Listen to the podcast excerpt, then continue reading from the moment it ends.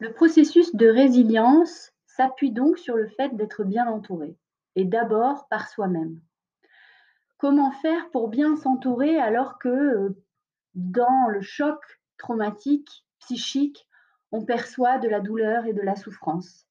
Il s'agit de faire un travail de développement personnel, de conscience de soi, d'offrir un espace pour libérer ce qui était comprimé et attaché à de la souffrance.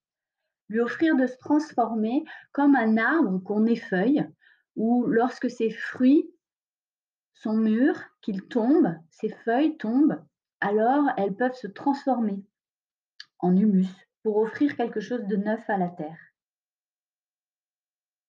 Au fil des traits du caractère et des masques de personnalité que l'on effeuille dans ce processus de connaissance de soi, que l'on découvre les uns après les autres, que l'on dépose sur la terre, on se rend compte que tous ces masques ont été construits dans l'espoir de recevoir de l'amour, dans l'intention de répondre à un manque d'amour.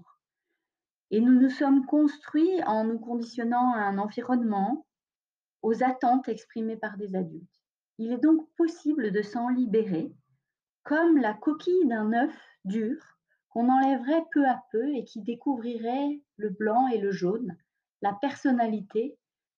qui vient, elle, de notre essence divine, qui s'est construite à partir de notre euh, essence spirituelle et notre capital d'hérédité, la force de nos ancêtres.